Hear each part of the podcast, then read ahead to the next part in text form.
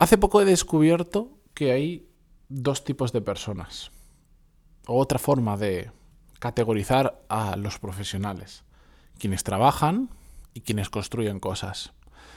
La diferencia puede parecer sutil, ya lo hablaremos, pero no lo es tanto en el resultado. Es una nueva forma que he descubierto de crecer profesionalmente, que estaba ahí, pero no la estaba viendo y que me ha hecho reflexionar mucho sobre cómo afrontar el trabajo y lo quiero compartir en el episodio de hoy, así que atentos que empezamos con el episodio 1088, pero antes de empezar, música épica, por favor.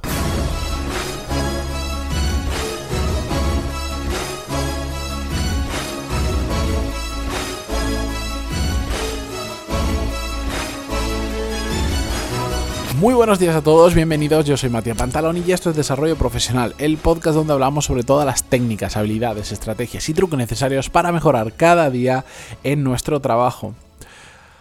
Hoy, bueno, he tenido lío estos días, como os habréis imaginado, porque llevo un par de días sin, publicar y estos últimos episodios además eh, los he grabado en un lugar eh, alejado de mi micro bueno habitual y por eso también lo escucharéis con un poco de peor sonido, pero no pasa nada. Aquí estamos otra vez.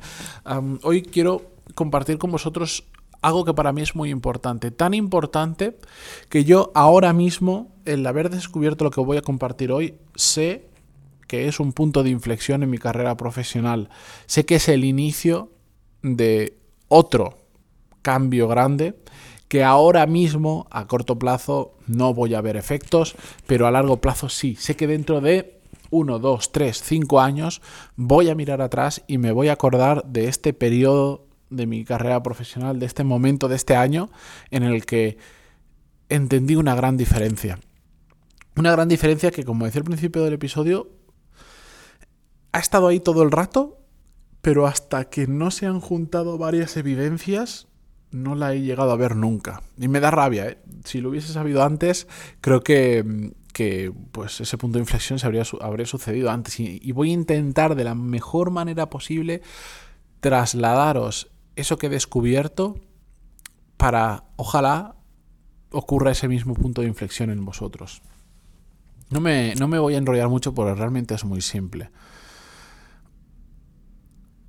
Estoy en un entorno profesional actualmente donde tengo la fortuna, también me lo he buscado, pero he tenido la suerte también de estar rodeado de algunas personas que son profesionalmente muy buenas, que están consiguiendo cosas muy importantes y cosas muy grandes. A pesar de que, como todos, también tienen sus fallos, sus puntos de mejora, sus debilidades, pero donde tienen fortalezas son realmente genios.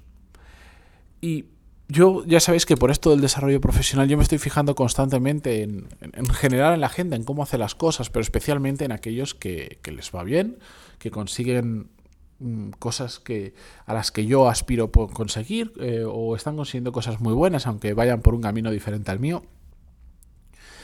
Y esa observación durante ya años hace que yo vaya sacando mm, digamos ideas de qué es lo que ha hecho a esas personas que les vaya bien o también qué es lo que ha hecho que les vaya mal, que también hay que aprender de ello para evitar esos caminos.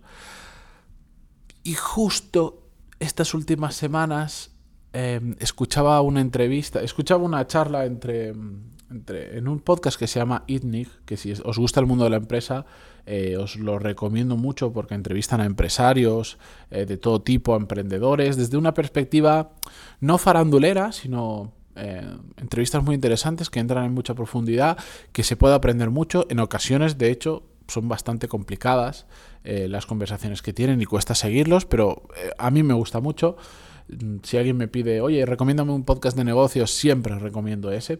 Y en, un, en uno de los episodios que estaba escuchando, están en YouTube y en podcast, por cierto, mencionaban que el primer inversor o uno de los grandes inversores de, Coinbase, que es una plataforma de criptomonedas, de para comprar y vender criptomonedas, básicamente.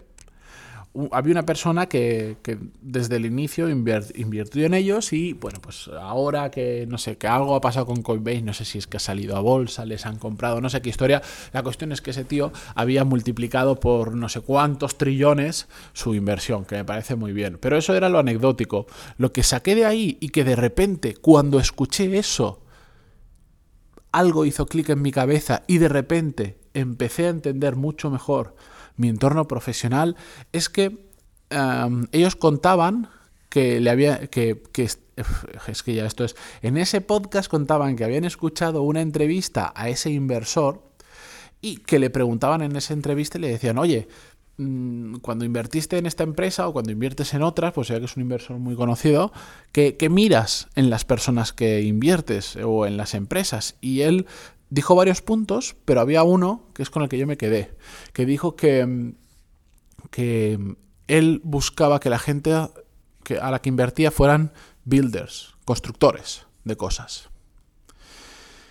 Y cuando escuché eso, entendí de repente por qué a una gran mayoría de las personas que conozco que les va muy bien profesionalmente, les va así. E incluso por qué en, algunos momentos yo también he destacado profesionalmente respecto a otras personas sin darme cuenta. Y es que la puñetera clave es ser un constructor. Ser un constructor significa hacer que las cosas sucedan. Significa no solo trabajar, todos tenemos que trabajar, vale, pero trabajar puede ser más proactivo, puede ser más reactivo. Pero la diferencia entre simplemente trabajar y ser un constructor es que no solo haces cosas, las que cumplir objetivos, tal, tal, tal, sino que estás constantemente pensando en cómo crear cosas nuevas. No estás esperando o no te estás limitando simplemente a hacer tu trabajo, sino que estás construyendo cosas para la empresa en la que estás trabajando. Es una mezcla, construir es una mezcla de aportar ideas, aportar recursos y hacer que las cosas sucedan. Es construir algo. No es normalmente qué es lo que pasa. En cualquier empresa que vaya medianamente bien, hay constructores. Hay gente que dice de repente, oye, tenemos que dar un cambio, tenemos que crear este producto, este servicio o un equipo mm, de alto nivel o lo que sea.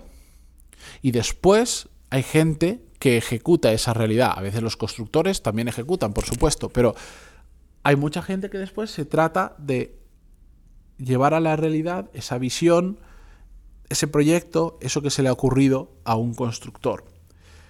En mi experiencia, y ahora con esta información me doy cuenta que las personas que yo conozco que les va profesionalmente bien porque han montado su propia empresa, cuando montas tu propia empresa por obligación tienes que ser constructor, por supuesto, pero también puedes montar tu propia empresa sin ser constructor, simplemente pues dando un servicio que sabes hacer, mm, te sacas tu dinero, mm, te puedes ganar bien la vida, pero las que van realmente bien hay un constructor detrás. Y dentro de una propia empresa, aunque tú no seas el fundador o el dueño, hay puestos que necesitan de constructores, gente que se encarga de hacer que desde cero, desde que nadie entienda, nadie se dé cuenta que hace falta algo, lo piensen y vean la forma de encontrar la, solución para que eso termine ocurriendo. Eso es un constructor. Yo sé que lo fácil ahora me resulta muy complicado expresarlo. Me resulta sobre todo muy, muy complicado no utilizar un ejemplo que me encantaría poder utilizar, pero lamentablemente ahora mismo, dentro de unos meses probablemente lo puedo utilizar, ahora mismo no lo puedo utilizar porque se entendería perfectamente bien. Pero yo sé que lo que cuento ahora hay mucha gente que estará pensando, no, yo soy un constructor. El día que te sientas con un constructor y ves al ritmo al que van, la capacidad que tienen de generar cosas de cero, de, conseguir cosas, te das cuenta de que no eres un constructor. Te das cuenta de que puedes estar en el camino, puedes ser, tener más o menos habilidades, pero de verdad, cuando os sentáis al lado de un constructor de verdad, os dais cuenta de lo que es gente que hace que las cosas ocurran. Yo estoy en ese proceso. Soy un constructor, lo que estáis escuchando ahora lo he construido yo, he creado un negocio a través de lo que estáis escuchando ahora, pero me falta mucho. Por suerte, en mi entorno, llevo ya unos cuantos años teniendo constructores muy buenos a mi alrededor, gente que hace que las cosas ocurran y que a mí me sirve, me sirven de, de referencia, de aprendizaje y me sirven también sobre todo de, de inspiración para decir, puedo ir un pasito más allá, porque ahí veo gente que lo está haciendo y no es tan difícil. Y esto es otro aprendizaje, si queréis lo hablamos la semana que viene, que curiosamente las cosas no son tan difíciles de conseguir como en nuestra cabeza creemos que lo son. Eh, a nivel profesional, no, no me meto en temas metafísicos, es curioso cómo la gente no hace muchas cosas porque cree que es muy complicado conseguir a tal persona o conseguir que tal cosa ocurra. Los constructores no piensan en eso, piensan en tengo que construir esto, necesito esto, voy a hacer que ocurra. Ya me buscaré la vida para hacer que ocurra os lo digo. Si no os queda claro, me lo decís por pantaloni.es para contactar y a ver mm, cómo os lo puedo contar de otra manera. Pero para mí, lo comentaba en, en el Mastermind con mi compañero de Mastermind, José Ángel, es un punto de inflexión. Y dentro de unos años sé que voy a volver a este momento y voy a decir, tenía razón, es un punto de inflexión. Me ha cambiado, yo he tenido un clic en la cabeza y me ha cambiado la forma de ver muchísimas situaciones y de repente, de repente, veo oportunidades nuevas donde antes no las estaba viendo, me las estaba perdiendo. Así que ojalá esto cale en algunas personas y ocurra ese clic en vuestra cabeza como ha ocurrido en mí. Simplemente lo quería compartir con vosotros. Gracias por estar ahí, terminar la semana conmigo, por ser pacientes y cuando no subo episodio del podcast aún seguir escuchándome. Muchísimas gracias. Continuamos mañana, eh, mañana no, el lunes en Spotify, Google Podcast, iTunes, Evox, donde sea que lo escuchéis. Y descansad y recargar pilas, que está todo por construir. Adiós.